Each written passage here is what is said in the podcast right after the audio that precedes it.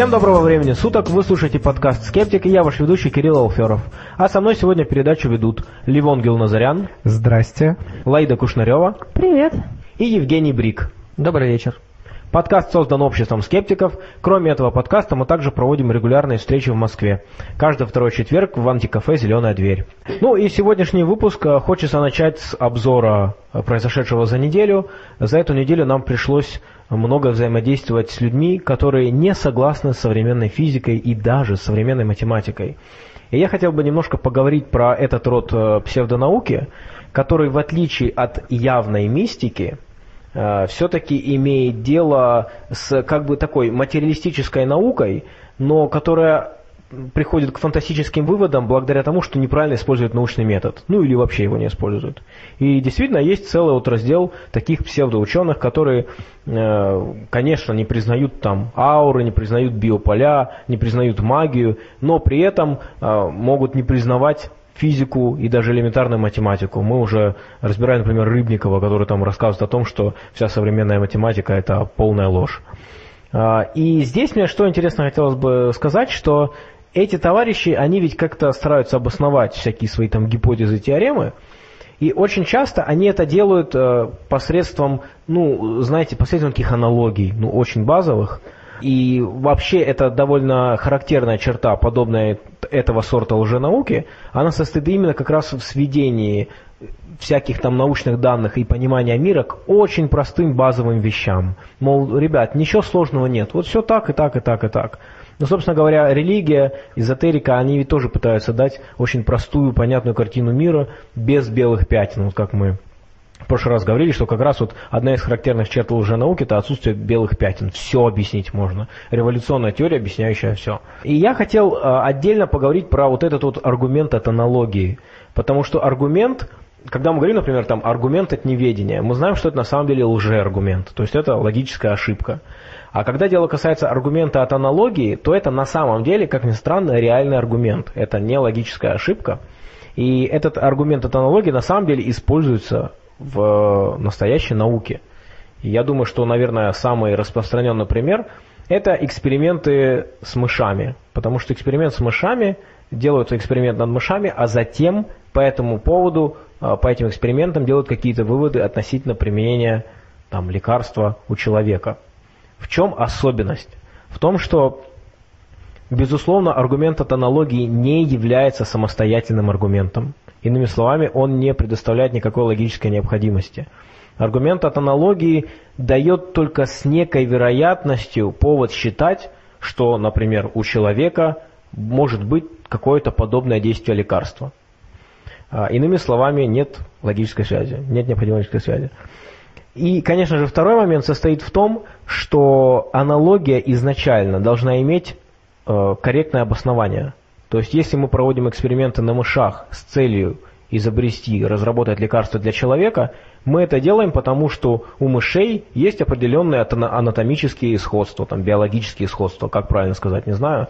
Ну, вот, например, там изучается мозг мышей. Это делается ведь не просто так, потому что они там тоже млекопитающие, потому что у них в целом похожее строение мозга, более примитивное, но, грубо говоря, в том же направлении. Да? И поэтому мы можем это делать. Поэтому аргумент от аналогии сам по себе, он, в общем-то, может быть вполне себе таким корректным.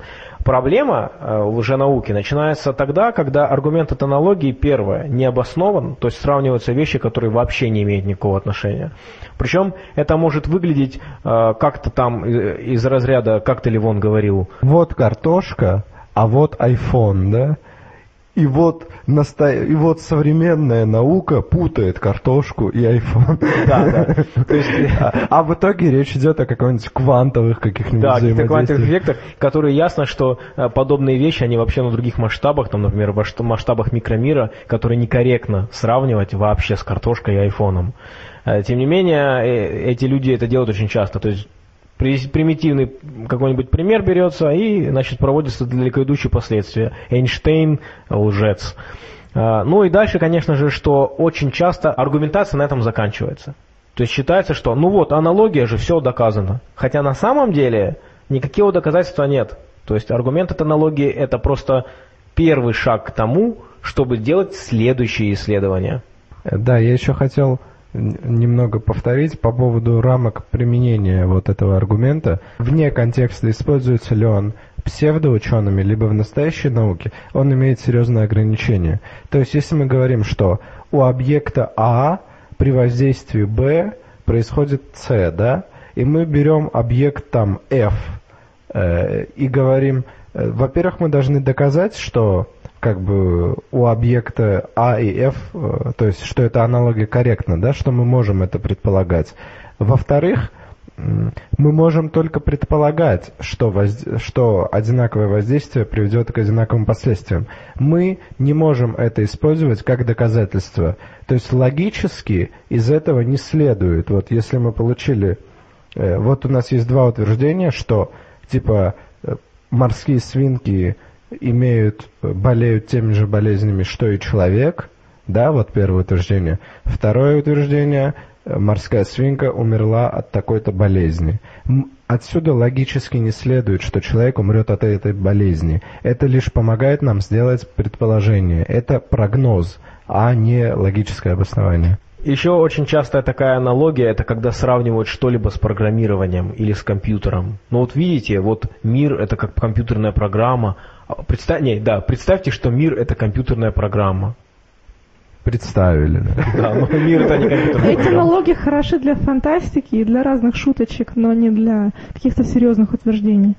Когда у нас, когда мы уже получили сложную закономерность, мы можем ее упрощать с помощью аналогии. То есть, как бы, мы можем э, давать, например, школьникам или еще кому-нибудь упрощенный вариант. Это очень часто используется, например, если, э, ну, грубо говоря, вот э, если в, тех, в техническом образовании как это используется. Допустим, у тебя одна специализация, у другого человека другая. Тебе нет смысла глубоко вдаваться вот в какие-то там глубины, которыми второй человек занимается.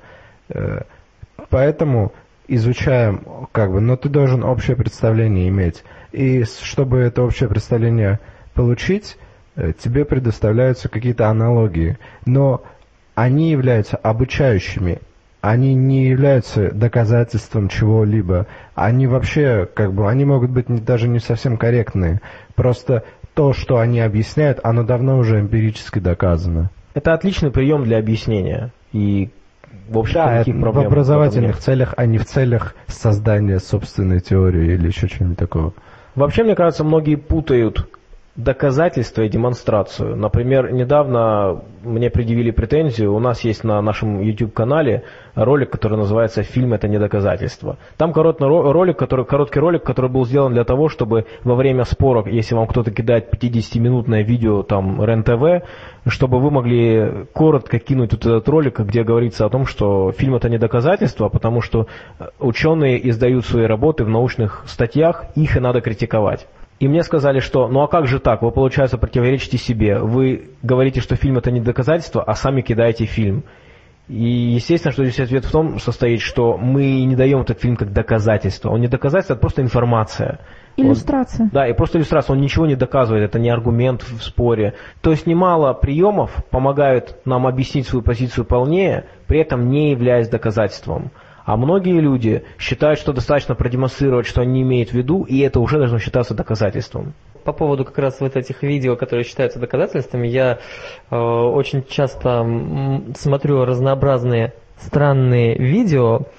Э, очень много видео по вечным двигателям, работающим. Очень много видео, которые демонстрируют не просто вечные двигатели, а вечные источники энергии, которые просто вырабатывают электричество в непомерных масштабах. Значит, по заявлениям изобретателей, они только от них теперь и питаются, э, не платят государству, и, в принципе, можно даже построить маленький заводик, который будет производить энергию просто из, из вакуума. Кстати говоря, на эту тему э, э вспомнился пример из ядерной физики. Там, э, в одной из ядерных реакций э, обнаружилось, что какой-то кусочек энергии уходит в никуда. К сожалению, не думала, что буду говорить на эту тему, поэтому могу не совсем э, точно формулировать. Пока что физики поняли, что закон сохранения энергии не может просто взять и нарушиться. И ввели частицу нейтрино. То есть сначала это было такое теоретическое построение, но затем, затем ее существование подтвердили и уже очень много как бы инф- информации неизвестно. То есть, опять же, а, можно здесь обратить внимание на то, что закон сохранения энергии, на нем настолько вся наука построена, э, что даже изначально, вот если что-то кажется, что где-то он не сохраняется, всегда в первую очередь нормальные люди, они смотрят на то, что Возможно, нужно ввести какой-то объект, который носит энергию или там еще что-то такое. И затем обычно все подтверждается, и оказывается, что действительно закон сохранения энергии, он в той или иной форме все равно выполняется. Возможно, с нюансами какими-то. А, немножко добавлю про нейтрино. Они не только известны, она уже вовсю используется в экспериментах. И если я не ошибаюсь, на данный момент в Антарктиде заработал первый нейтринный телескоп, который сумел э, из нейтрин, из прибывших к нему далеких нейтрино сформировать изображение звезды. Пока оно просто как э, всплеск на кривой выглядит. Круто. То есть не более. Кстати говоря, я хотел бы вернуться к вечным двигателям, потому что в нашем разговоре про псевдофизиков есть такой любопытный момент.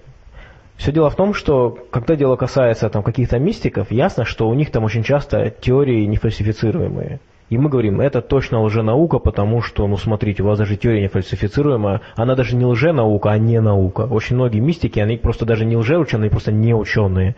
И то, чем они занимаются, это не наука.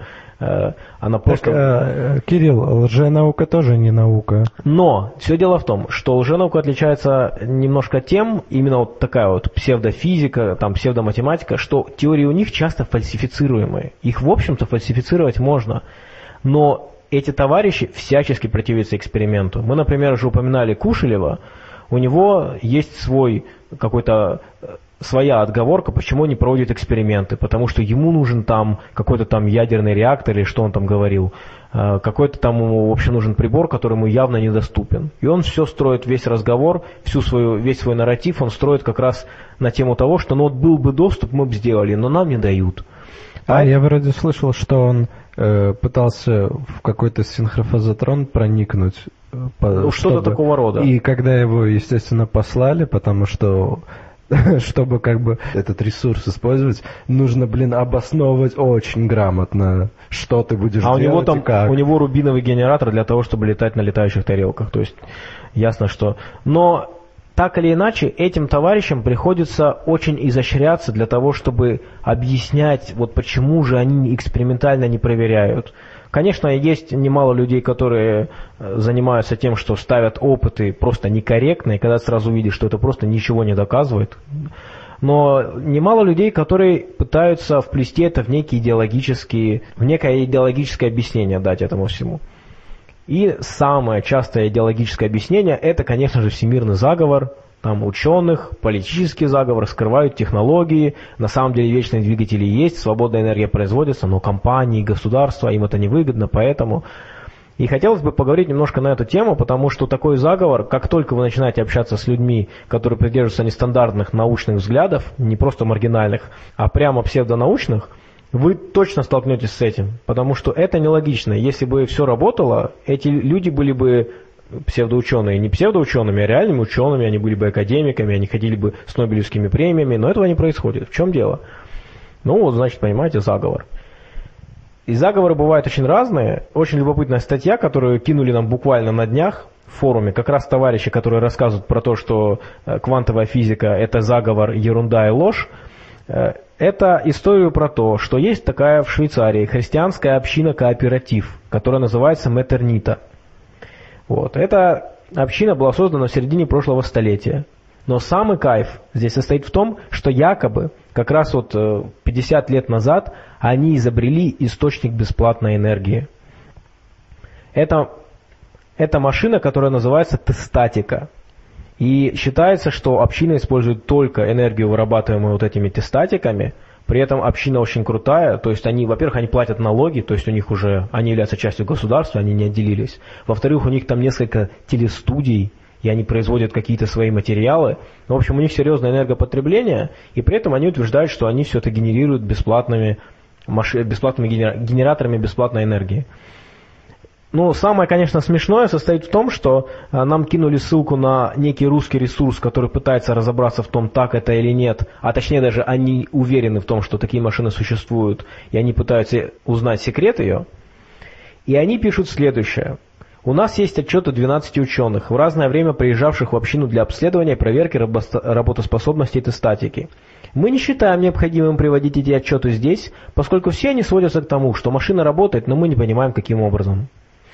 Это, конечно, ну, с моей точки зрения, просто феерично, потому что как раз то единственное важное, что можно было бы показать, отчеты реальных ученых, а еще желательно привести их имена, а еще желательно привести их какие-нибудь публикации.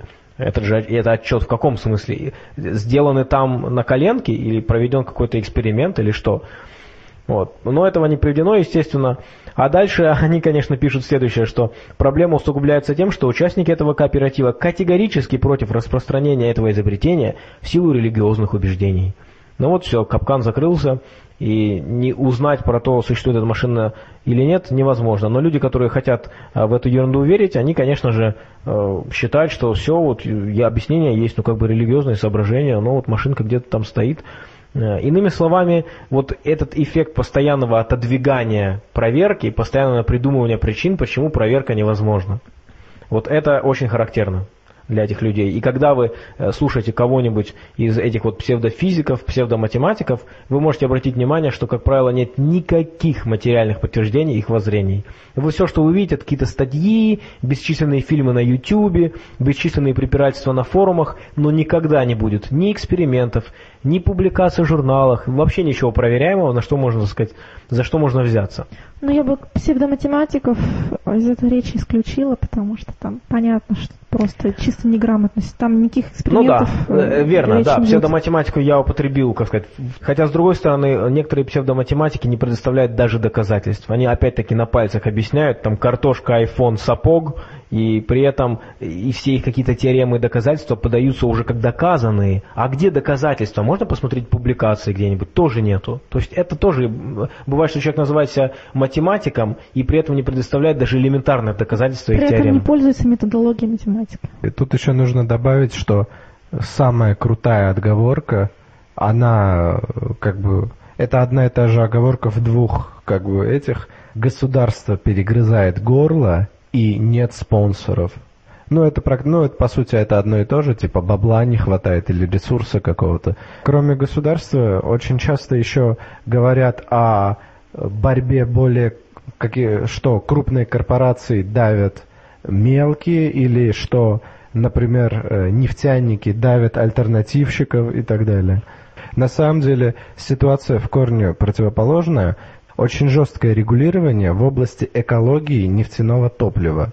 И э, всякие новые экологические фишки высокотехнологичные, они не то что не душатся, они наоборот резко скупаются крупными компаниями, и они пытаются их использовать, во-первых, это улучшает качество их нефтепродукции, во-вторых, это позволяет некоторую диверсификацию создать э, в плане там разнообразие топлив и так далее.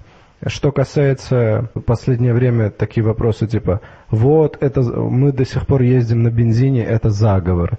Нет, ребят, мы ездим на бензине по крайне объективным причинам. И дело даже не в самой инертности системы, а вот вы строите свой бизнес, э, допустим, это производство какой-нибудь штуки, которая работает на каком-то топливе, и вы должны сейчас выбрать топливо. И у вас есть три варианта там. Бензин, э, метан и рапсовое масло. Э, например, э, вот э, что касается бензина. Вы понимаете, что, допустим, вы, компания просуществует 50 лет, и за эти 50 лет бензин точно никуда не денется, и вы, вы точно ничего не потеряете. Что касается метана, метан, кстати, является альтернативным экотопливом, хотя он ископаемый. Как бы. Тут э, то же самое, что с бензином. Его просто дофига, и он, там есть потенциал для развития и все такое. Когда вы смотрите на рапсовое масло, вы понимаете, что это один один единственный поставщик во всем вашем регионе, который поставляет очень мало, и если через пару лет он загнется, э, мало того, что цена вырастет, вы еще просто не найдете, где купить. Соответственно, в такой ситуации только идиот выберет рапсовое масло. Так что э, вот, вот эта вот рыночная конъюнктура, она просто не позволяет э, перейти на какие-то такие вот биологические источники. И здесь нет заговора. И это даже не очень плохо, потому что э, как бы современные, современные экологические нормы, они настолько жесткие, что у нас особо нет проблем-то, и качество бензина нормальное. То есть мы, мы не умираем, не это, промышленность не жаждет там чего-то супер экологичного, потому что мы как бы нормальным топливом и так уже пользуемся.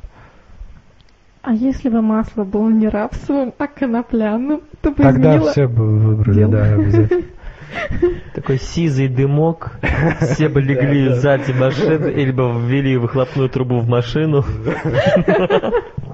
Ну там кроме сизого дымка еще много очень ядовитых веществ бы попало. Ну, кстати, это действительно очень хороший аргумент по поводу того, что э, привнесение новых технологий зачастую требует очень э, серьезного изменения инфраструктуры вообще бизнеса, экономики. Есть один очень показательный пример, который любым людям, которые там считают, что новые технологии задавливают, очень полезно было бы почитать.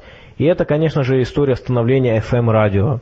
Если вы почитаете эту историю, вы узнаете, что в течение десятилетий, после того, как технология уже была открыта и изобретена э, Эдвардом Армстронгом, эту технологию невозможно было применять коммерчески. Она была даже неокупаема. И это связано было с целым рядом вещей. Конечно же, это было связано с тем, что уже существовавшие игроки на рынке понимали, что это угроза для их технологий. Конечно же, такое существовало. И изобретатель FM-радио, он много с ними судился, вплоть до того, что даже предполагается, что он покончил жизнь самоубийством именно вследствие того, что после э, многих годов судебных дрязг он просто уже не выдержал э, и был просто в э, жесточайшей депрессии.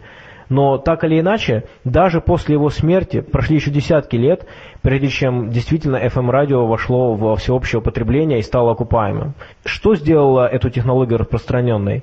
Несколько вещей. Одним из этих факторов стало то, что в начале 60-х годов был разработан метод передачи стереозвука. И это сразу позволило целому ряду радиостанций взять этот стандарт на вооружение.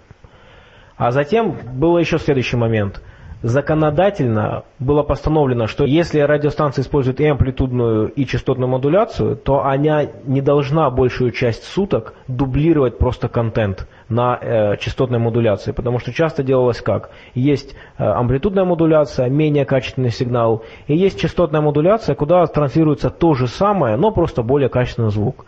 И когда вот этот законодательный момент прошел, когда этот закон вышел, что разница должна быть в программах, что транслируется, то тогда радиостанции постепенно стали гораздо больше музыки пускать на частотную модуляцию радио, FM-радио, и в результате постепенно FM-радио стало завоевывать все больше и больше пространства, именно за счет трансляции музыки.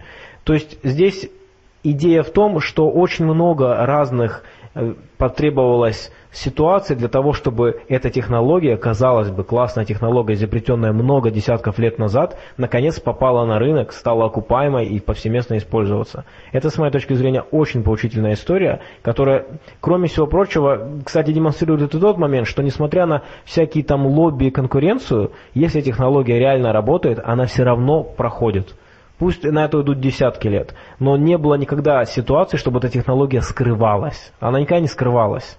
Здесь еще показательно то, что именно большое время, которое произошло от разработки технологии до внедрения, оно по большей части объяснялось не лобби, не вот этими всеми дрязгами, а именно вот проблемами технического характера и инертностью системы и другими. Вот, то есть это просто небольшое как бы значение сыграло для внедрения.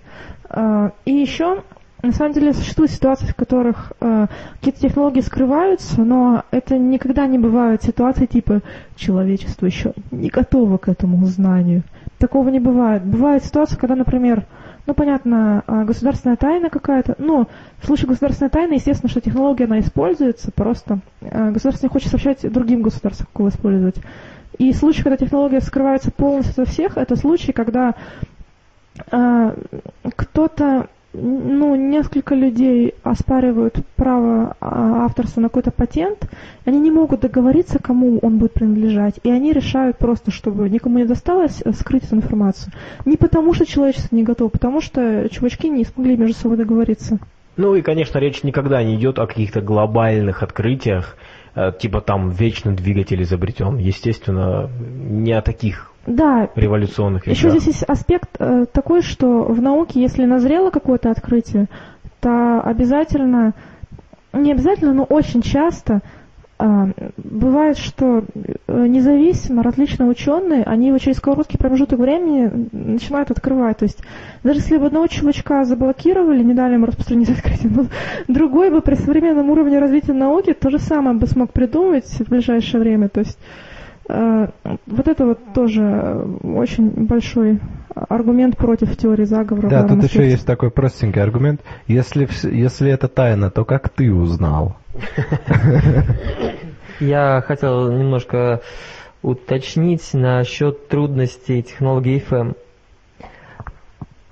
Это технология частотного моделирования – и при том это еще и ультракороткие волны, если не ошибаюсь. УКВ диапазон соответствует в России. Так вот, ультракороткие волны не распространяются, огибая земную поверхность, и для а, качественной передачи требуется очень много дублирующих станций, которые а, распространяют а, сигнал FM по большой территории. Вот, во-первых, это дорого, а во-вторых, сам процесс декодирования э, частотно-моделированного сигнала сложнее, чем амплитудно-моделированного, но зато частотно-моделированный более устойчив к помехам. Да, очень правильное замечание. Я и сам забыл, что для FM ставятся ретрансляторы, а для АМ не нужно, потому что лучи вот эти вот отражаются от верхних слоев атмосферы, а потом, возвращаясь, еще отражаются от земной поверхности, и таким образом могут огибать земной шар. Некоторые считают, что электромобили до сих пор не вытеснили бензин, потому что э, нефтяное лобби существует или лобби автопроизводителей, которые не хотят переходить на электродвигатели. Но э, здесь э, на самом деле ситуация гораздо проще. Во-первых, нужно сказать, что если дизельному двигателю, например, 8, примерно 80 лет, там керосиновому лет 100, то электродвигатель гораздо старше, гораздо, я не знаю точно, ну, на много десятков лет раньше он появился, чем самые зачаточные какие-нибудь двигатели внутреннего сгорания. Э, он практически ровесник э, паровых машин. В общем, в этой ситуации, когда электромобили появились раньше автомобилей с э, современными двигателями, говорить о том, что кто-то там глушит эту технологию, просто несерьезно. Технология реально старше, чем та, которую мы сейчас используем. Соответственно, электромобили были, они есть сейчас, и они как бы, они, конечно, не могут конкурировать, но они заняли какие-то нишевые позиции, и технология эта развивается и сегодня, но она упирается в емкость аккумуляторов.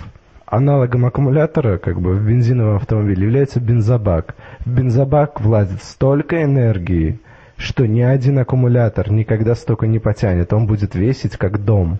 Ну, это не будем говорить никогда, проблема. не будем говорить никогда, может быть, да, что-то там. Ну, скажем работает. так, в течение нашей жизни Женя Брик очень часто присутствует на записях передачи, но не очень часто участвует. А, сам он большой любитель астрономии и сегодня расскажет нам как раз о новостях из мира астрономии. Женя?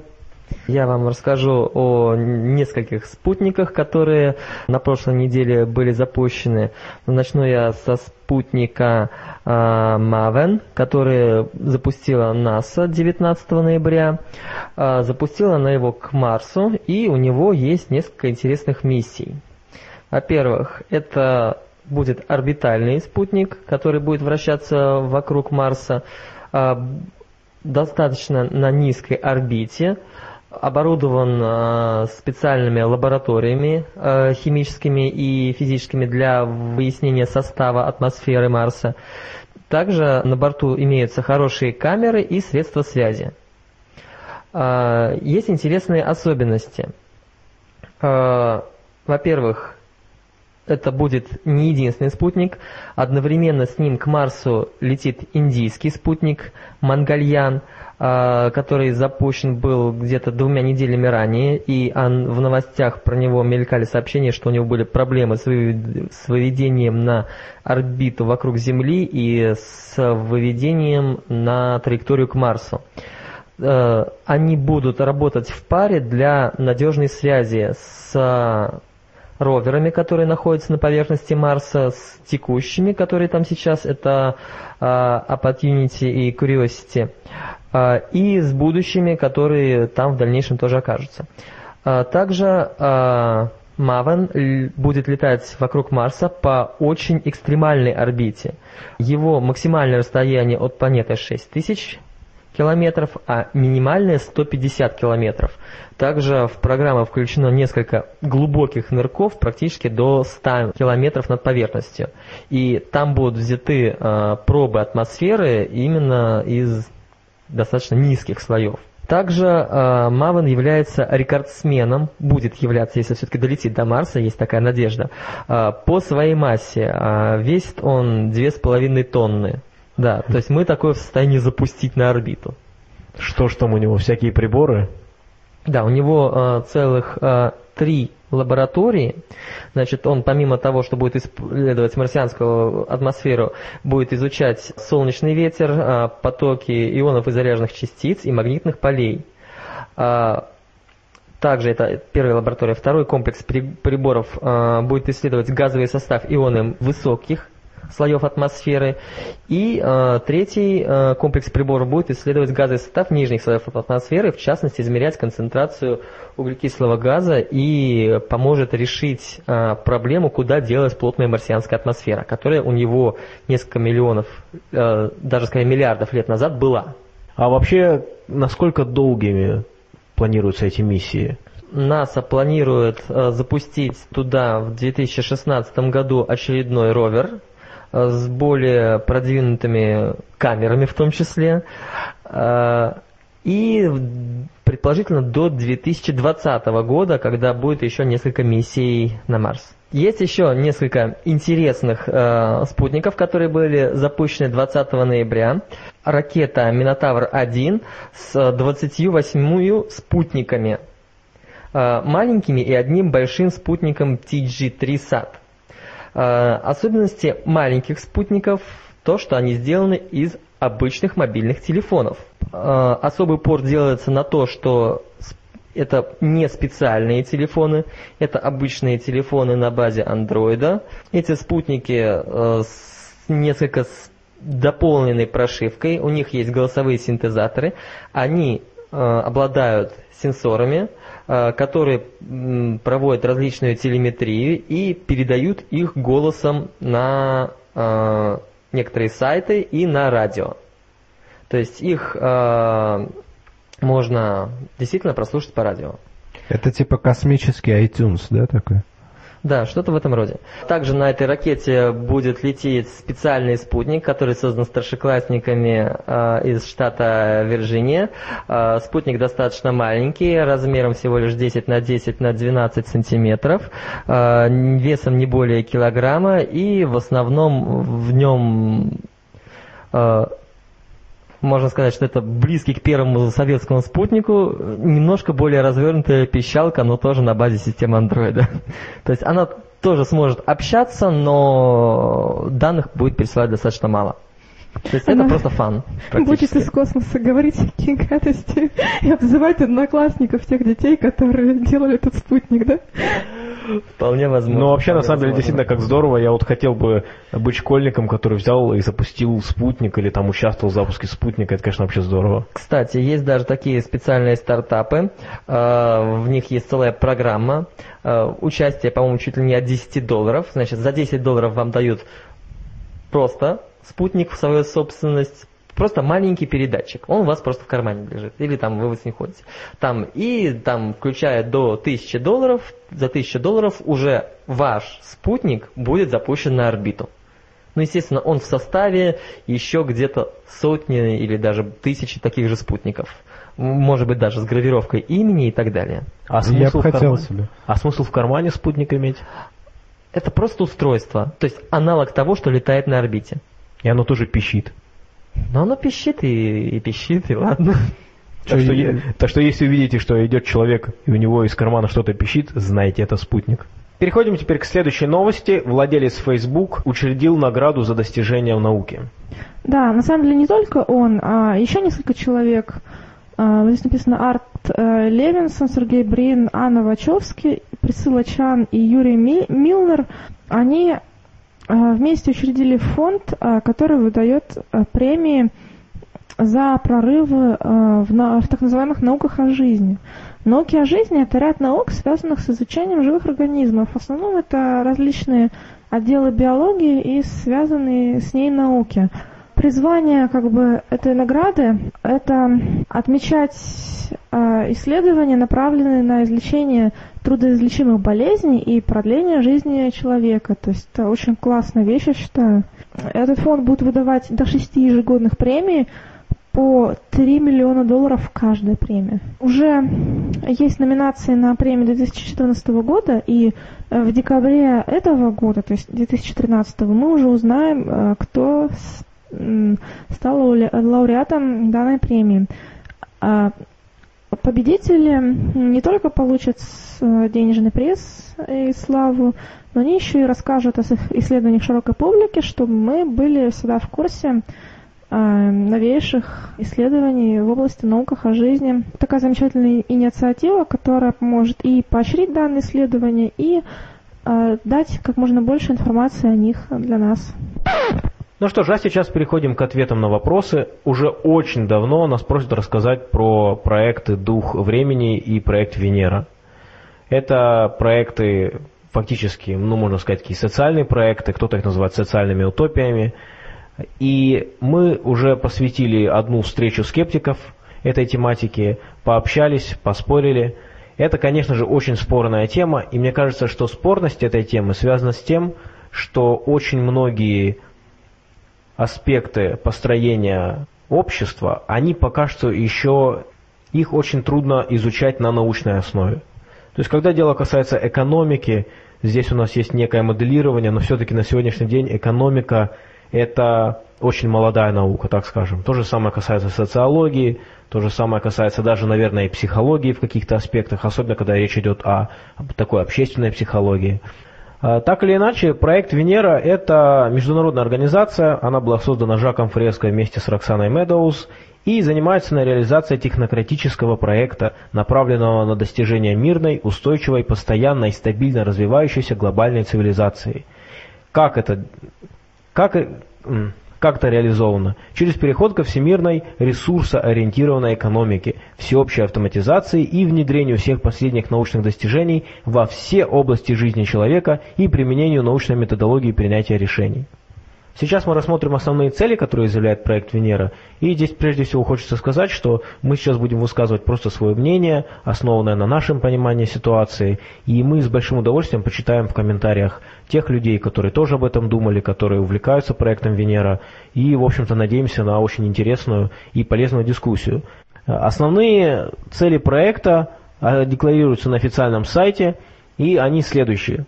Тут их на самом деле очень много, 18 штук, но вот прочитаем нек- некоторые. Первое. Всемирное признание природных ресурсов Земли достоянием всего человечества.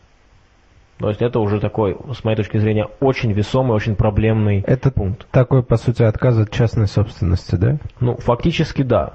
И на самом деле, когда идет отказ от частной собственности, хочется сразу разобраться с терминологией. Вот написано «Всемирное признание природных ресурсов Земли является достоянием всего человечества». А что вы подразумеваете под достоянием? Что это теперь значит? И что вы подразумеваете под человечеством?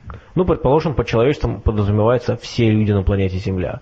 Но если мы подразумеваем это достоянием, то как тогда мы будем ими распоряжаться? То есть, что оно принадлежит сразу всем? А что значит принадлежит всем? Все равно надо выстраивать тогда какие-то правила.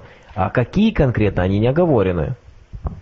Нужно будет еще создать э, целую структуру, которая будет регулировать как-то, э, короче, планировать как-то вот этот доступ к этим ресурсам всех людей вообще.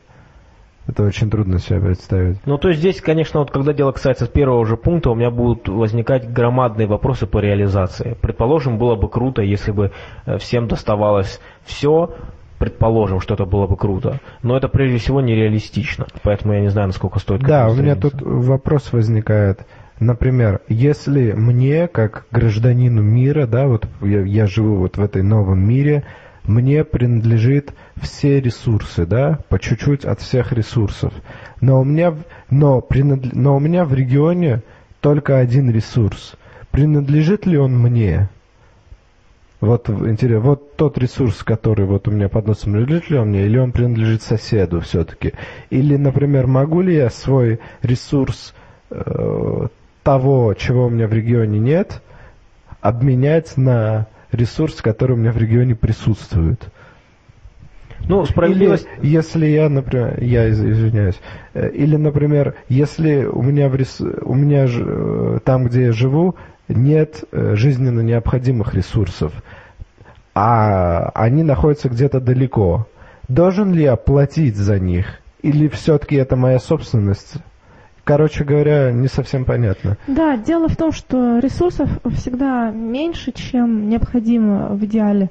И поэтому всегда есть борьба за ресурсы, и опять же проблема в том, как распределять их между людьми. То есть э, красиво звучит, что ресурсы какие-либо являются достоянием всего человечества, а на самом деле как это будет реализовано, непонятно действительно.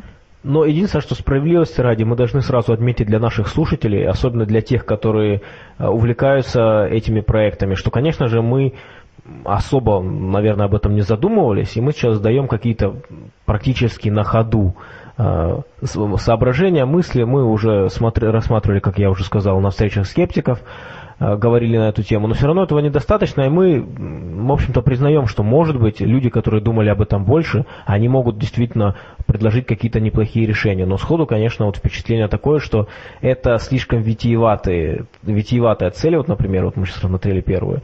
Но, Левон, по поводу денег, тут есть на самом деле ответ. Э, Сейчас я прочитаю. Второй пункт – это отмена искусственных границ, разделяющих людей. С моей точки зрения, пункт ни о чем. Третий пункт. Переход от денежно ориентированных национальных экономик отдельных стран к всемирной ресурсоориентированной экономике. То есть ни денег, ни бартера, просто все пользуются природными ресурсами. Здесь наверняка есть идея того, что там весь труд автоматизирован, человеку ничего делать не надо.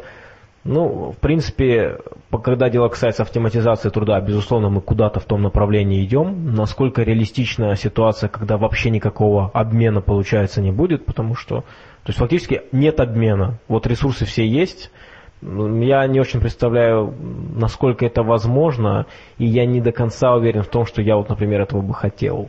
Кто будет распределять ресурсы, по каким правилам? Все равно кто-то должен будет заниматься их распределением. Ну, я так понимаю, что здесь речь идет о том, что идея ресурсоориентированной экономики в том, что у нас вроде бы как на планете ресурсов достаточно для выживания всего человечества, соответственно, должны придумываться какие-то научные методы распределения этих ресурсов именно для выживания человека. А делить будет искусственный интеллект, это у них тоже есть на сайте. То Дальше, есть дальше будет вне, человек не будет участвовать как бы сам в делении, он будет просто получать свою дозу. Я еще хотел спросить насчет э, ресурсоориентированности. Допустим, я обладаю всеми ресурсами, да, по чуть-чуть, но как решается вопрос логистики? Вот мне принадлежит немножечко алмазов, и другому чуваку принадлежит немножечко алмазов, но он живет рядом с алмазной шахтой, а я в какой-то заднице. Э, Он их получит, а как, э, если я их захочу получить? Это же все, как это, как вот это вот э, будет перевозка осуществляться, логистика этих систем? Может быть, предполагается, что будет такая технология. То есть я, я так понимаю, что в этом проекте очень большой упор делается именно на технологии. То есть фактически решаем все проблемы технологии, и будет тогда идеальное общество. Автоматически. Еще интересует проблемы с искусственным интеллектом и всей этой автоматизацией. Появится ведь куча хакеров, которые будут атаковать этот несчастный искусственный интеллект и все и, ме- и маленькие искусственные интеллекты, которые будут заниматься логистикой или решением еще каких-то проблем. Ой, Аида, но они же все потупеют, им же делать нифиг будет. Так им они от нефиг делать. Нет, почему, ребят, делать им будет что? В четвертом пункте сказано, что нужно делать. Стабилизация численности населения мира через повышение уровня образования и добровольного контроля за рождаемостью. Так что они будут заняты добровольным контролем за рождаемостью, что лично у меня сразу вызывает вопрос. э, Когда речь идет о добровольном контроле чего-либо, то здесь сразу появляется разнообразие мнений. И если, например, сказать, давайте в нашей стране сделаем добровольный контроль за рождаемостью, это может означать что угодно. Это может означать, что люди захотят очень много детей, а может означать, что они захотят очень мало. И мне кажется, что, э, ну как, то есть мне не до конца понятно, что, что мешает, например, сейчас это сделать. Вот у нас что, в стране сейчас э, нет добровольного контроля за рождаемостью? А я бы хотел здесь сказать, что добровольный контроль это как теплый лед. Потому что либо ты добровольно рожаешь, либо это процесс контролирует. Не, но я так понимаю, что речь идет о добровольном контроле за рождаемостью с точки зрения отдельного человека. То есть, грубо говоря, никому ничего не запрещают. Делайте, что хотите. Хотите э, Так это значит отсутствие контроля. отсутствие контроля. Нет, здесь фишка в том, что повышение уровня образования населения с целью добровольного контроля за рождаемостью. Они смотрят на теперешнюю статистику, видят, что люди с высоким уровнем образования значительно реже размножаются, чем с А. меньшим уровнем образования. Да, но это, э, это люди, которые имеют уровень образования не просто высокий, а выше, чем у других, которые вокруг них. Дальше идет восстановление окружающей среды, понятно, а, реконструкция городов, транспортных систем и так далее в экологически чистые и способны удовлетворить потребности всех людей. Кстати, любопытно, удовлетворить потребности всех людей, меня немножко фраза навела на мысль, что ну, у людей очень разные потребности, и далеко потребность не всегда в экологически чистых городах или там чем-то еще. А если я хочу повелевать вселенной, захватывать Да, галактики, да. Как они это- удовлетворяют мою Это потребность? человеческий момент, и, и, э, мы поговорим чуть позже по поводу у- утопичности.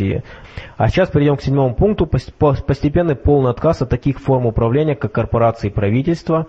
Восьмое. Взаимообмен технологиями и использование их на благо всех народов.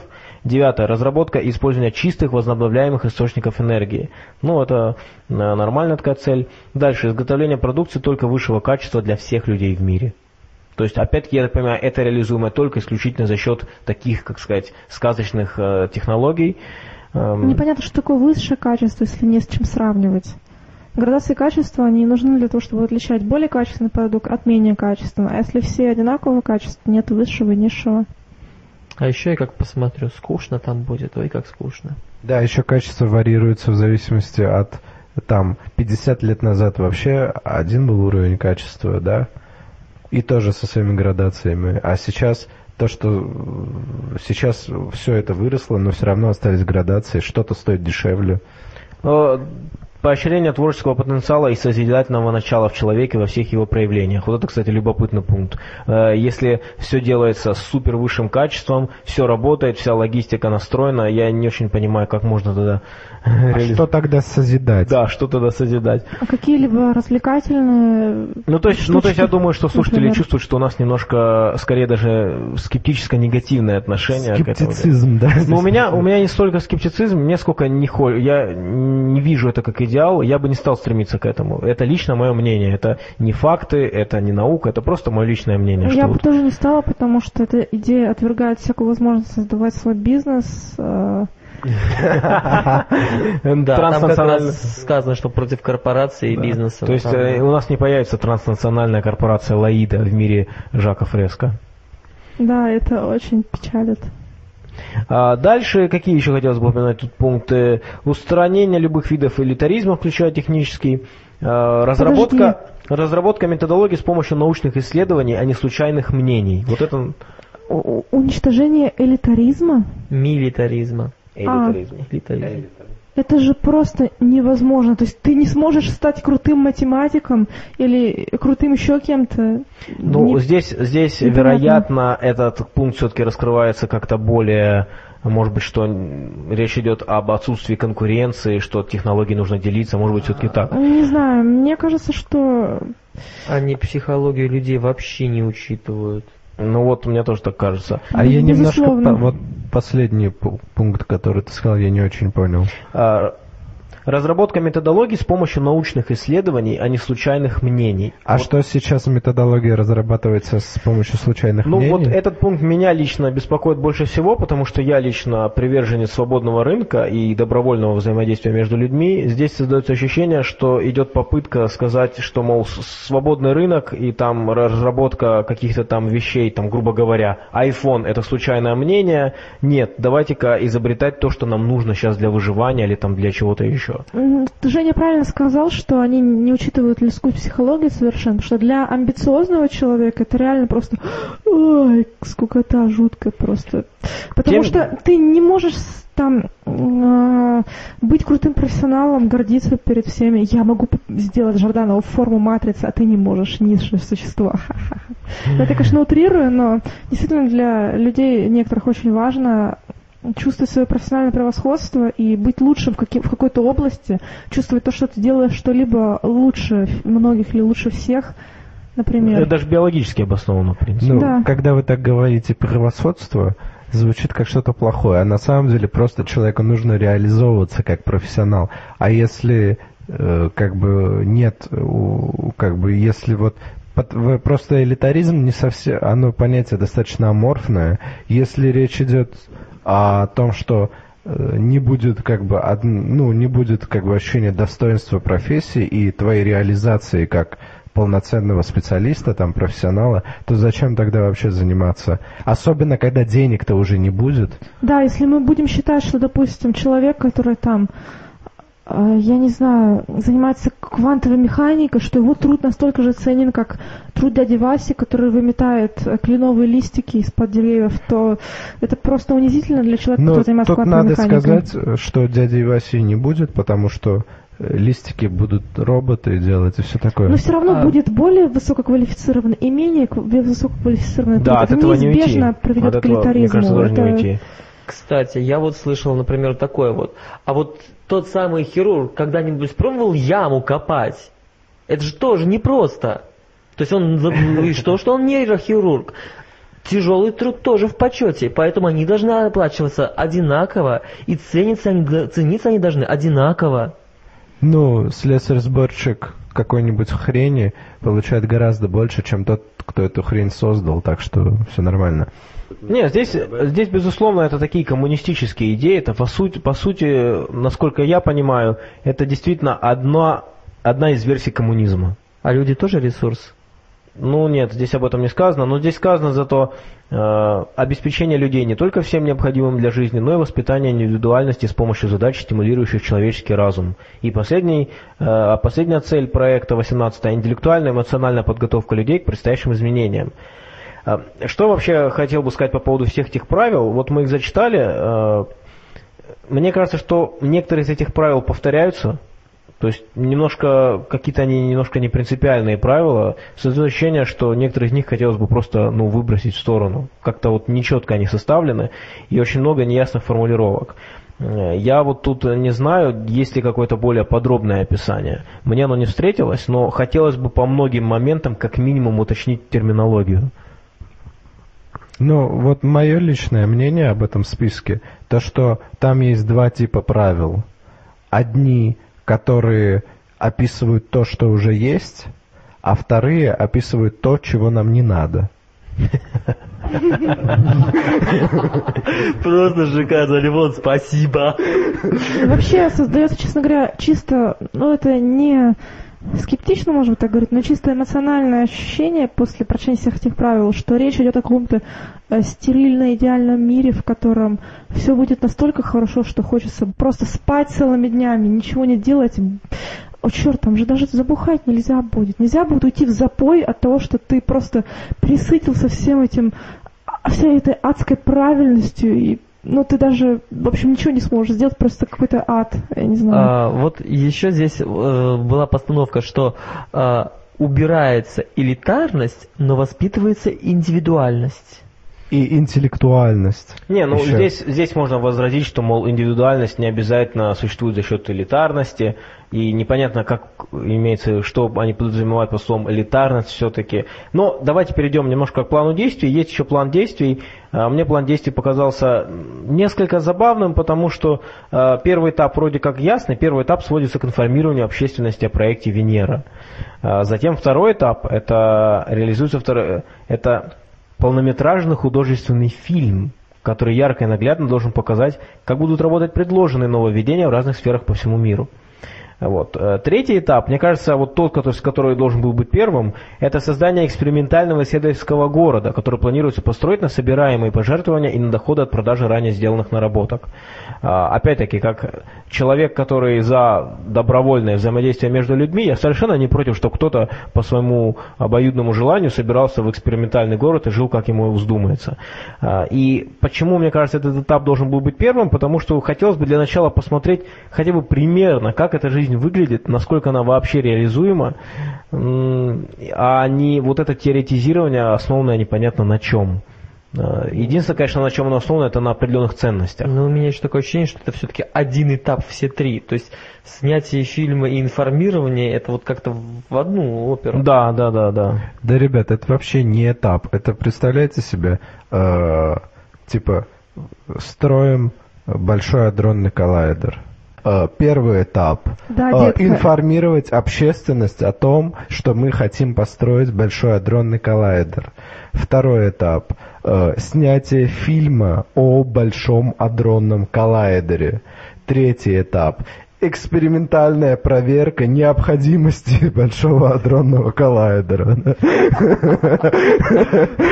Потом по итогам этого этапа мы решим, зря ли мы снимали фильм или надо дальше работать. В статье в Википедии приводится критика этого проекта, и здесь такая очень любопытная фраза. Э, Я очень не хочу никого обидеть из марксистов, но написано, по мнению марксистов, проект Венера близок к утопическому социализму.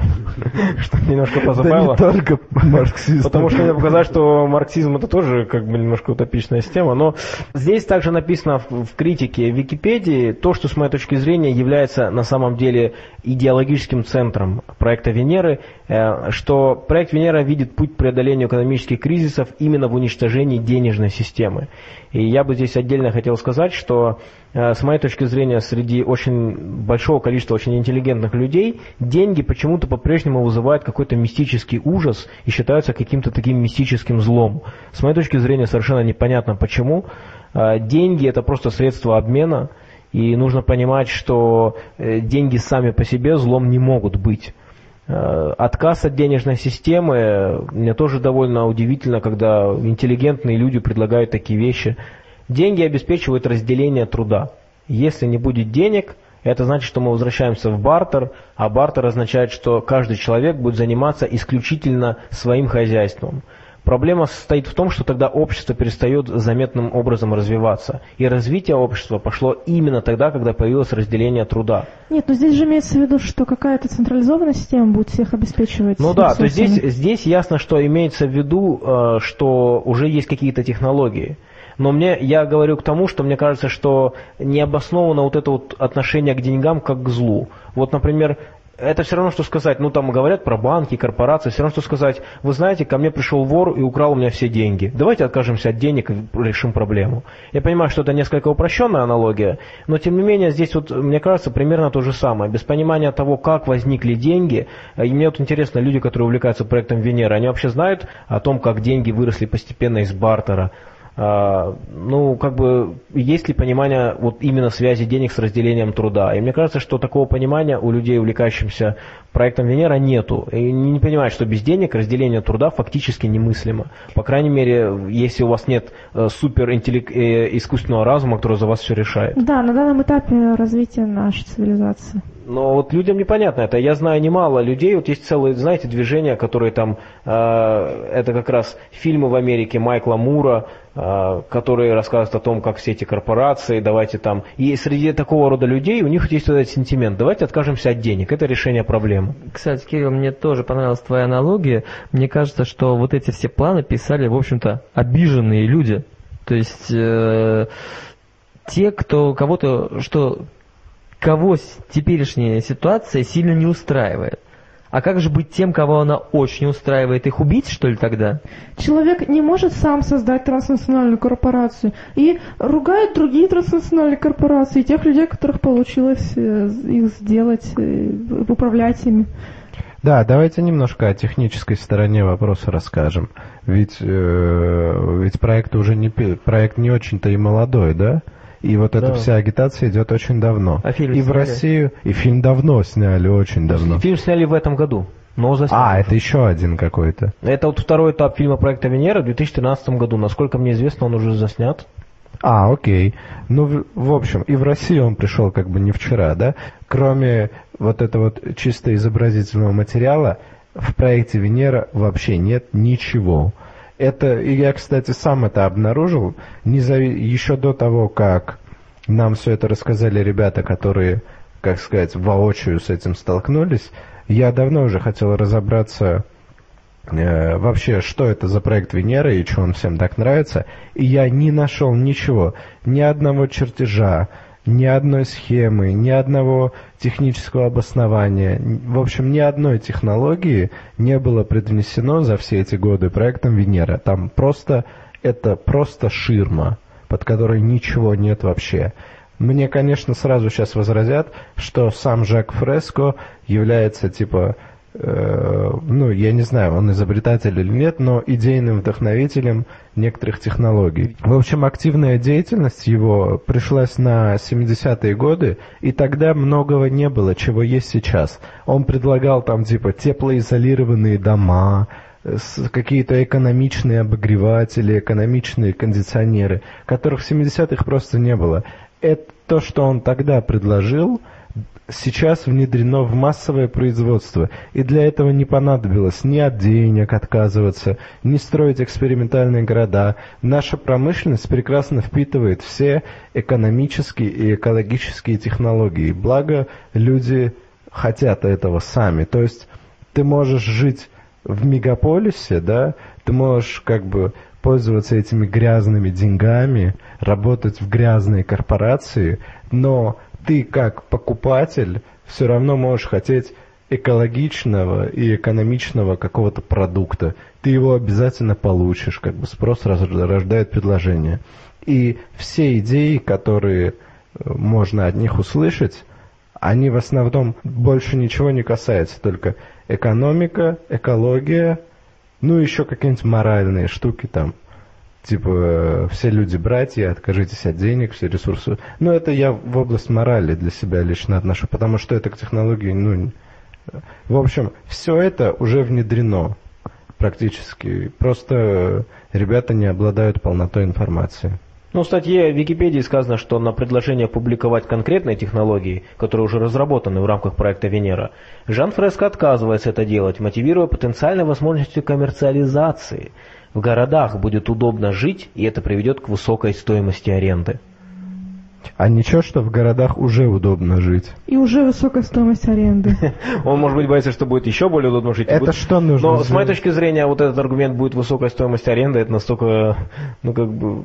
ну, так ты же все равно потом откажешься от денег. Пускай оно какой-то момент станет высоким. Ну, мне просто кажется, что э, высокая стоимость аренды, я так понимаю, что он хотел бы, чтобы все жили бесплатно, что ли, ну, как-то мне немножко непонятно. Но, тем не менее, тот факт, что нет возможности более подробно познакомиться с проектом и его описать на частью, тоже несколько показательно, потому что, ну, извините, я вот, мы только что говорили по поводу э, вечного двигателя религиозной общины, это, конечно, не одно и то же, и я не обвиняю, наверное, Жака Фреско в том, что там... да что мне кажется, но- он жестче, Кирилл. нет, Он ты знаешь, жестче. даже если, даже если, предположим, ну, вечный двигатель, ясно, что это, а, это противоречит законам физики.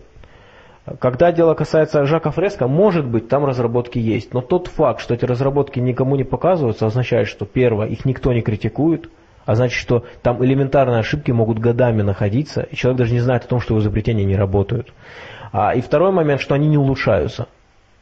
Ну, это как бы похожие вещи. Да, нет прогресса. Нет прогресса, вот что-то там разрабатывают, тихо скрыли. Э, опыт показывает, что очень редко изобретения с первого раза становятся универсальными. Вы выкладываете первое изобретение, и затем э, различные компании, ваши конкуренты в том числе, начинают это дело все э, совершенствовать, совершенствовать, и наконец получается продукт в какой-то момент, который действительно уже учил, учитывает очень большое количество вещей. Так что... А вот вы не заметили некого противоречия? Э, у них есть, у них вот первый пункт.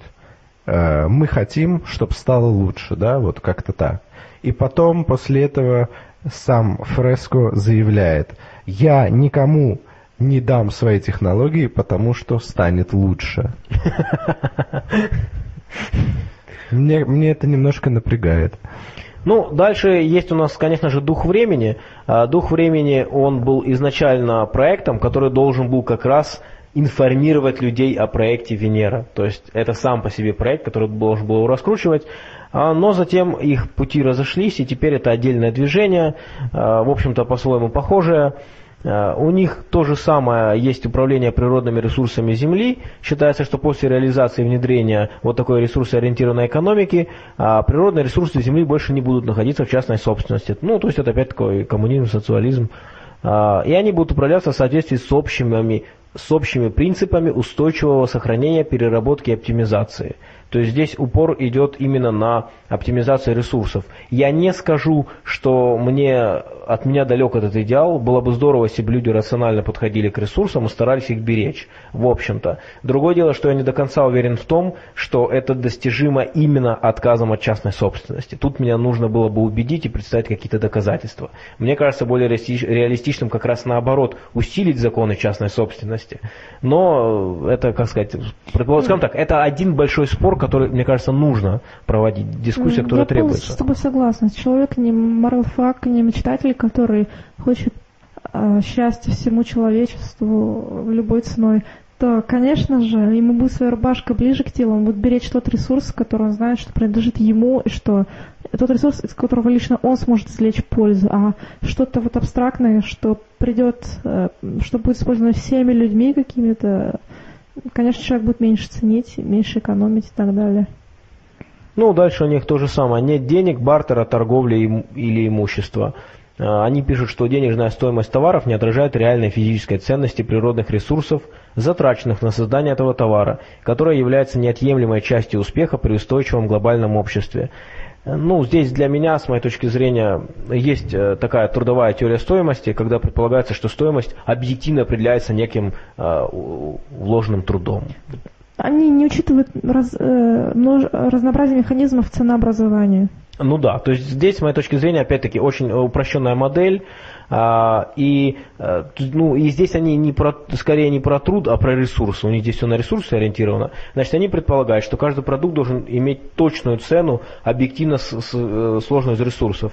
При этом современная экономика оперирует все-таки не трудовой теорией стоимости и не ресурсной теорией стоимости, да, а все-таки субъективной теорией стоимости, которая, как мне кажется, очень отражает реальную ситуацию, когда стоимость зависит от того, насколько она человеку интересна. Э, э, стоимость товара зависит от ситуации конкретной и от того, насколько этот товар реально интересен человеку. Да, например, если мы приходим в красивый э, буржуйский магазин, там товары, некоторые товары те же самые, что можно купить в обычном магазине, но дороже.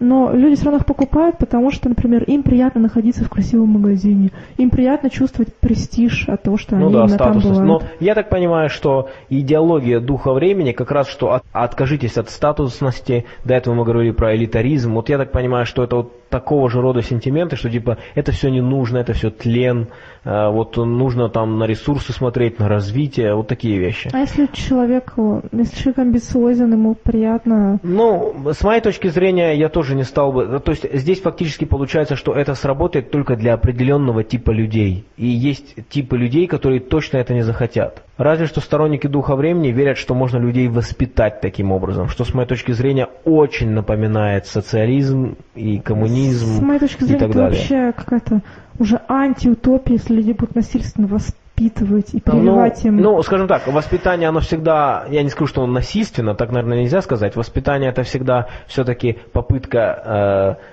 попытка дать своим детям, и, может быть, я не знаю, стоит ли использовать такое слово, навязать какое-то свое мировоззрение, это тоже не всегда удается на самом деле. А, но, тем не менее, так-то, может быть, в этом и есть суть воспитания, но, тем не менее, я уверен, что это может запросто не сработать, потому что сколько людей воспитывались в духе реального социализма, и, тем не менее, это не помешало им интересоваться предпринимательством, например, или еще Вот, чем-нибудь. например, э, интересно, как сторонники всех этих идеологий ответят на вопрос, что, например, э, я обладаю высокой квалификацией, к примеру, в какой-то области деятельности, и я э, тружусь в этой области, э, ну, ради того, чтобы иметь престиж, ради того, чтобы иметь большое количество денег, и да, ради того, чтобы чувствовать себя круче, чем другие людишки. Ну, в принципе, нормальное желание, опять же, эволюционно обусловленное. А если все будут равны и, допустим, там какие-то супер вычисления, какие-то высокотехнологичные вещи, которые я делаю, и э, опять же там дворник, который убирает кленовые листики, если это будет приравнено, и если мне будут давать не больше ресурсов, чем этому дворнику, зачем я буду делать свое дело? Я просто ничего не буду делать и все, потому что мой труд не зас- Ну, дворников не будет, ты будешь получать столько же, сколько человек, который вообще ничего не делает. То есть он Да. не дворник, а он вообще Да, вы амеба. вообще не будете получать никаких денег. Вы вы забыли денег? А, да, и не денег ты будешь получать, а бананы. Кстати, у меня родилась тут идея, что э, если, например, отказ от денег возможен, с автоматическим переходом в бронзовый век, конечно, но возможен, то отказ от бартера в принципе невозможен. Вот, допустим, э, мне положен один банан и один киви в сутки. Так? Теперь, я не хочу киви. Я пишу запрос мегаинтеллекту. Ребята, я люблю бананы. Замените мой киви на банан. Соответственно, другой человек пишет запрос, да, я не люблю бананы. заме- Дайте мне два киви. Вот сразу бартер рождается. Если мой киви отдадут ему, а его банан дадут мне, то все, пипец. Вот вы не отказались мне от бартера. Да, А да даже потом без будет интелли- усл- в условных бананах какие-то еще услуги А потом, мерить. а если я хочу, например, два банана обменять на апельсин, то вот вам уже и валюта рождается, бананы. Банановый эквивалент. Ну, на самом деле, валюта из бананов, конечно, не родится, потому что бананы не обладают соответствующими характеристиками, а вот какие-нибудь там батареечки, вот это вот может э, родиться. Хотя батарейки тоже не подходят, конечно. Лучше всего подходит э, Деньги. золото. Конечно, золото очень хорошо, или серебро какое-нибудь. Тут еще пишется следующее, когда дело касается отсутствия денежной, отсутствия денежной системы. А, Мотив прибыли, присущей денежной системе, создает стимулы для увеличения прибыли вне зависимости от воздействия на человека или окружающую среду. То есть здесь утверждается, что если человек, если есть денежная система, значит все будут делать все исключительно для увеличения прибыли, как будто бы без никаких сдерживающих факторов. Что мне, честно говоря, напоминает фразу «раз Бога нет, значит все можно». То есть, ну, как бы на самом деле э, я не вижу никаких доказательств этого. Хотя, безусловно, корпорации, во-первых, корпорации это люди в конечном счете, А, но даже если мы предполагаем, что корпорации действительно стараются максимизировать свою прибыль, а, я не могу согласиться с тем, что это делается любыми средствами.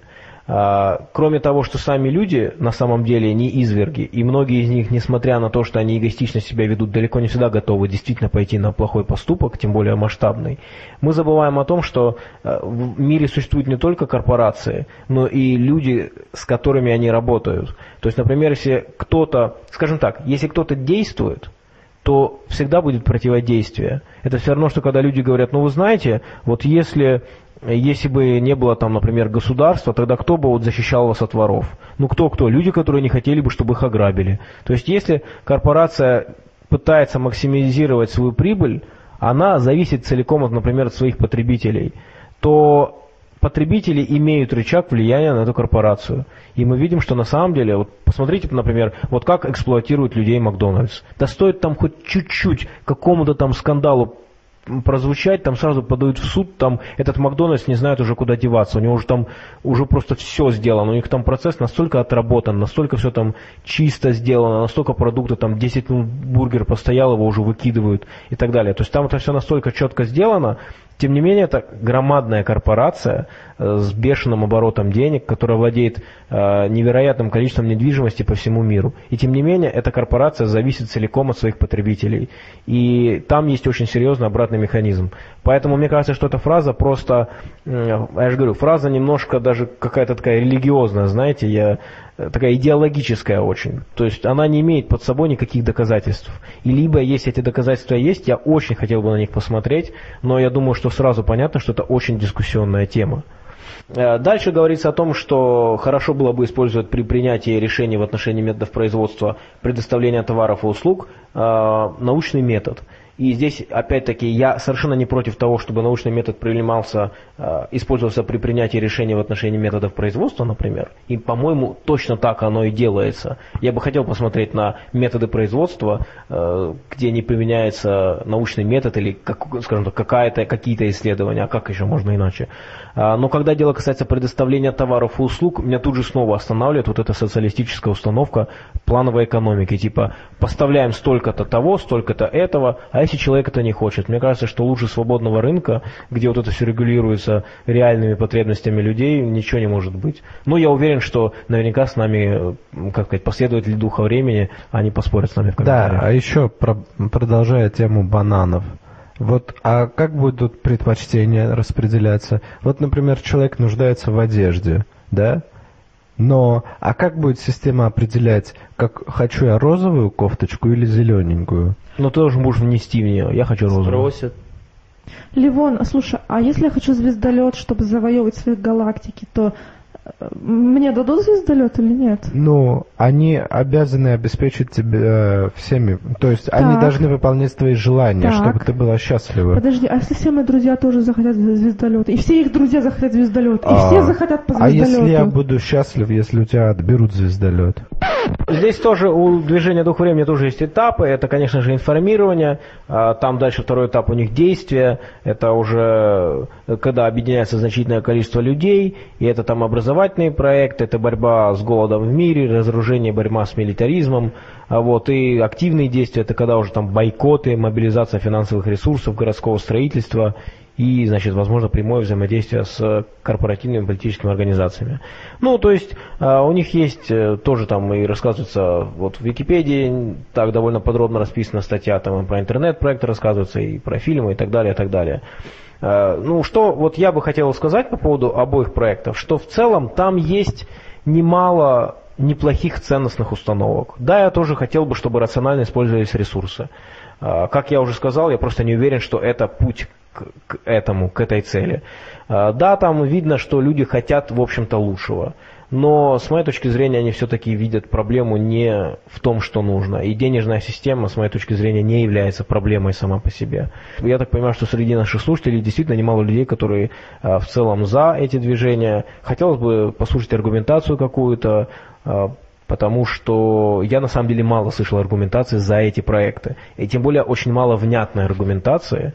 И, и если люди, которые увлекаются проектом Венера или, и, или проектом Дух времени, то они, значит, очень уважают научный метод.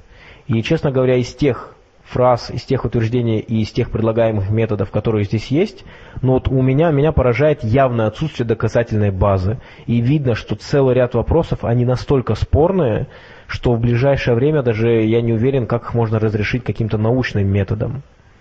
Ну, вот э, последнее время я пересекся в в интернете с, с несколькими людьми, которые примерно одно и то же сказали. Ну, это касается и тех, кто на наших слушателей, которые просят там рассказать. Когда паре человек я сказал, что э, ребят, это пустышка, там ничего нет, они сказали, ну ребята же хотят хорошего. Ну, мне, честно говоря, вот такой подход не понравился. Мало ли чего ребята хотят. Если вы, если вы агитируете за это, давайте нам настоящие аргументы, а не желание лучшего, да? То есть э, я как бы призываю к тому, чтобы дискуссия велась именно на аргументах, а не на ценностях. Мы тоже хотим лучшего. Каждый сам понимает лучшее. Давайте смотреть, кто что реально делает вообще и у кого какие планы настоящие, а не просто какие-то пункты абстрактные. Ну что ж, на этом мы завершаем обсуждение проекта «Венера и дух времени». Э, очень может быть, что в связи с какими-то комментариями, которые нам поступят, мы поговорим об этом проекте и в следующем выпуске или там в последующих выпусках. А сейчас мы перейдем еще к одному короткому вопросу. У нас э, задавали вопрос по поводу рисунков Геккеля, рисунков эмбриона. Да, я хочу, сразу, я хочу начать с того, что нашего биолога сегодня с нами нет, э, поэтому как человек, который уже рассказывал про дельфинов, собак и прочую нечисть, обезьян еще. Я расскажу немножко про рисунки Геккеля. Э, в общем, я прекрасно помню э, свой учебник биологии, не помню уже, правда, за какой класс, и э, проблема заключается не в самих рисунках, а в том, что некоторые религиозно настроенные ребята используют это как аргумент того, что сам Гекель э, является не настоящим ученым, а э, фальсификатором. Вот, доказ... И не и только мол, эволюция, он. эволюции, мол, на самом деле нет, и да, даже вот там все эти рисунки сфальсифицированы. Да, типа, это вот используется как контраргумент вообще ко всей эволюционной теории, хотя э, это, конечно, некорректно так делать. В общем, до 1997 года никаких вопросов по поводу этих рисунков не возникало. Но потом в журнале Science была опубликована статья, где Гекель был назван, э, мягко говоря, мягко говоря, фальсификатором доказательств и так далее. Но спустя уже три года уже авторы этой новой статьи были названы фальсификаторами и были приведены доказательства в пользу того, что рисунки Гекеля достаточно, э, рисунки Гекеля до, гораздо ближе к реальности, чем это описывалось вот в этой провокационной статье, и что фотографии, которые там были предоставлены, они были сделаны некорректно, и сравнение рисунков и фотографий проводилось некорректно. Соответственно, Гекель был оправдан, а его рисунки, опять же, были признаны как бы истинными и близкими к реальности, а учебники биологии переписывать не пришлось. Э, конечно, сам биогенетический закон, который был сформулирован Гекелем, он в сегодняшнем сегодняшней наукой был видоизменен. И вот прям в той форме, что каждое живое существо в своем индивидуальном развитии повторяет в известной степени формы, пройденные его предками или его видом, сейчас все-таки немножко изменился, а, и по современной трактовке он все-таки э, говорит о том, что в онтогенезе происходит повторение признаков не взрослых особей предков, а их зародышей. Вот. Но в целом э, этот, э, этот закон более или менее, мы можем сказать, исполняется. Вот э, Ливон предложил хорошее сравнение, что точно так же, как мы можем сказать, что синтетическая теория эволюции отличается от того, что нам называют иногда дарвинизмом, все-таки, что у нас уже много деталей возникло, которые уточняют эту теорию. Также и здесь. В целом идея примерно та же самая, но были проведены какие-то уточнения, так что закон остался, а, но теперь зато уже подкрепленный конкретными данными, соответственно, уточнения исследованиями. Да, к сожалению, мы не можем сообщить какие-то детали, которые только профессиональные биологи могут сказать, но мы знаем точно, что уже тогда, когда Геккель их создавал, он их создавал как материал обучающий. Он никогда не ставил целью э, эти рисунки э, делать доказательством чего-либо. Рисунок человека, он не может являться доказательством или опровержением каких-то там Э, не любой научной теории. Это рисунок, это его обучающий материал, где есть некоторые упрощения, могут быть неточности, но неточности, они не носят принципиальный характер, а упрощения сделаны специально, чтобы как бы упростить восприятие. Именно поэтому э, эти рисунки перекочевали и в современный учебник биологии, потому что они как раз для учебника. В этом выпуске у нас, к сожалению, не будет тайного знания, но зато мы сегодня поговорим немножко о другом. Э, когда мы смотрим научную фантастику или читаем научную фантастику, то на самом деле это, если подумать, ничем не отличается от сказок практически. Это тоже какая-то выдуманная история с какими-то невероятными деталями. Но отличие от сказок в научной фантастике состоит в том, что чудеса там объясняются. Пусть они объясняются не совсем правильно, мы знаем, что это выдуманные объяснения, но все-таки они есть. И научная фантастика, выросшая в век науки, она вот вобрала в себя вот эту жажду объяснять, как что-то работает. Мы смотрим какой-нибудь там Star Trek или читаем, э, да даже любую там советскую фантастику, всегда приводятся какие-то наукообразные термины, хоть что-то, что предполагает объяснение, как там работает машина времени, как там работает э, телепортация и так далее. Вот, и возникла идея посмотреть на ту же самую ситуацию, но только именно в сказках, где людям даже в голову не приходило искать какие-то научные объяснения или научные гипотезы того, а как это может происходить. Например, вот, не знаю, ковер-самолет. Когда мы говорим про ковер-самолет, уже у современного человека возникают идеи. Так, а как это можно было бы сделать?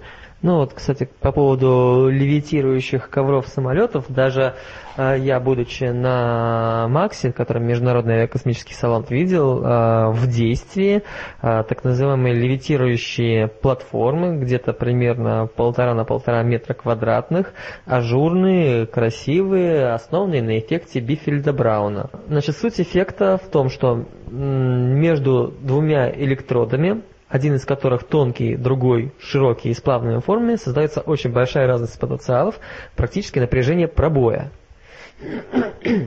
А, в результате от э, тонкого электрода к широкому начинает течь, э, э, начинают двигаться ионизированные молекулы, которые сталкиваются с молекулами воздуха и э, создают э, целый поток, направленный э, в сторону широкого электрода. В результате э, получается тяга. Так что э, вот это э, напряжение достаточно для поддержания э, самой конструкции, плюс еще вот буквально там нескольких десятков грамм. Улучшить ее вряд ли получится, потому что с большим напряжением происходит пробой.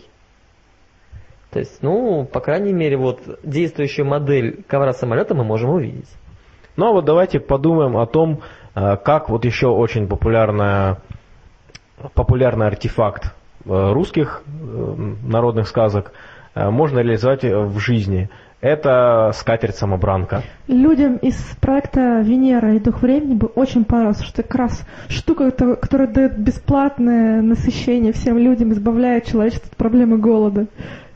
По сути, проект «Дух времени» — это такая скатерть-самобранка, только там все ништяки вообще, не только еда, да? Но это все-таки, как вы думаете, как можно было бы такой артефакт реализовать именно при помощи каких-то научных средств? Как могло бы это выглядеть в реальной жизни? Возможно, это 3D-принтер, который мог бы печатать еду из соответствующих материалов. Нет, это даже, я думаю, еще более интересно. Это синтез материи из энергии. И, просто из воздуха? Нет, ну, допустим, к ней подводится энергия. Я, а, она этого не исключает, я могу предположить. Вот, и прямо на месте формируются протоны, нейтроны, а, объединяются в атомы, атомы, молекулы, из молекул уже строятся э, вещества, объекты. Единственное, что я бы здесь увидел проблему, как кто будет вычислять, какая машина будет вычислять все эти атомы и молекулы, потому что это как раз самая большая проблема телепортации – телепортация ведь в принципе, в общем-то, она Квантовый мыслима. Есть. Или там даже, скажем так, не телепортация, а материализация предметов. Мы можем иметь прям модель молекулярную и реализовать ее там, организуя это. Но все дело в том, что количество вычислений настолько громадное будет, что ну, никакого компьютера не хватит, чтобы это реализовать. Mm-hmm. Ну, только если мы изменим полностью принципы вычисления. Сложите пинцетом триллионы отдельных атомов, да? Да, да, да, да, типа того. Так, а у меня сразу возникает вопрос. Э, нам нужна такая точность для телепортации, но нам не нужна такая точность для материализации каких-то моделей.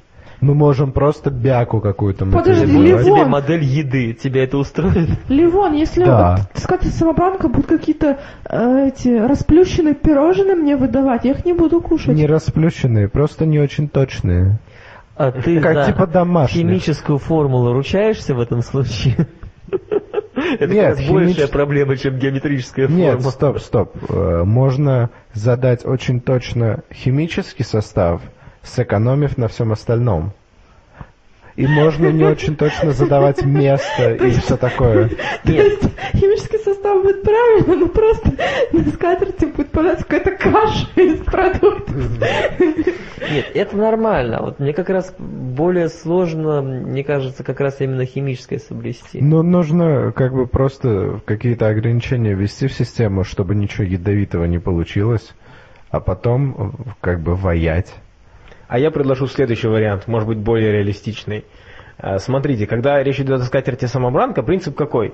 Ты ее кладешь, раскладываешь, там появляется сразу уставлено все там тарелки, все эти самовары, и в них еда. И поскольку, э, вот представьте, вы смотрите рекламу какой-нибудь технологии, например, там какая-нибудь там игровая приставка, например, вам показывают э, возможность того, что вы стоите прямо перед экраном, и оно считывает ваши э, движения. Вам ведь никогда не говорится, ну или, по крайней мере, редко я в рекламе видел, чтобы говорили, да, правда, для того, чтобы это работало, вам нужно вот сюда вот скотчем и сюда там на липучке приделать к экрану датчики, которые будут считывать, и вообще говоря, там будет задержка, вам об этом не говорится. Реклама есть реклама. И мы можем считать, что, значит, сказки у нас это реклама, которая рассказывает о том, что какая клевая скатерть-самобранка, но никто не говорит о том, как ей реально пользоваться, и наверняка там есть ограничения. Да, на самом деле она made in China вообще будет, да? А такая, ты такой откроешь, блин, она в два раза меньше, чем в рекламе.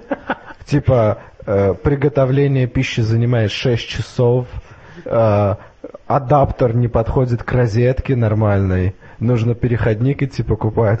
Все соя голимая. Короче, да, да, да. А, еще и сделал. Кстати, со- ну, И работает на андроиде.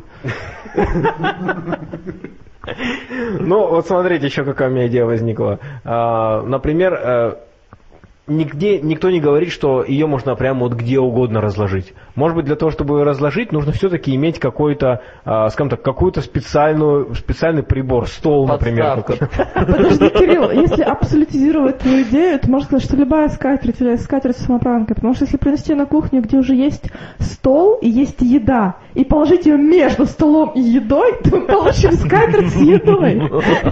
Да, там же сказано скатерть самобранка. Но э, там можно сделать так, что вы раскладываете скатерть, и эта скатерть автоматически, в ней действительно, знаете, вот так, э, есть такое, когда, ну, вот фокусники используют, например, из плоской раз они открывают там букет. То есть, когда при помощи системы проволок, например, создаются все вот эти штуки. Они полые вн- внутри. И это просто скатерть, она должна знать, вот как телефон. Ты должен для того, чтобы там телефон или э, какой-нибудь компьютер куда-то должен ставить на подставку. Знаете, как компьютеры ставят на специальные вот эти вот э, подставки с клавиатурой. Вы ноутбук ставите, э, точнее, стационарную подставку. Вот. Так же и здесь. Никто же не говорит, что скатерть-самобранка просто на пол ставится. Нет, вы приходите, как бы ставите на специальный блочок. А уж в этом блоке находится, собственно говоря, еда. Кстати, ультра. А, Мы вживляем человеку тип, чип в мозг, который генерирует у него все ощущения от еды. А на столе голография. То есть он э, в пальцах ощущения, он берет, ест, чувствует, что ест, глотает, а где-нибудь в желудке у него уже там выделяются нужные вещества уже другим способом. И ноль калорий. Вообще ноль. И есть еще один вариант, возможно, можно сделать скатерть плоскую, на которой будут как бы плоские заготовки для еды, ну, какие-нибудь нанотехнологии упакованные, а потом она будет просто расти такая из скатерти и а, а, приобретать объем и форму. Типа пищи для космонавтов, да? Да, А, я, кстати, насчет синтетической пищи. э, китайцы же научились подделывать куриные яйца. Все же Да, да, все да, я слышали, видел, да, да, да, этой да, да, да. Вот я подумал, если что не будет, это же вот эта новая пища со скатерти, она же будет синтетическая.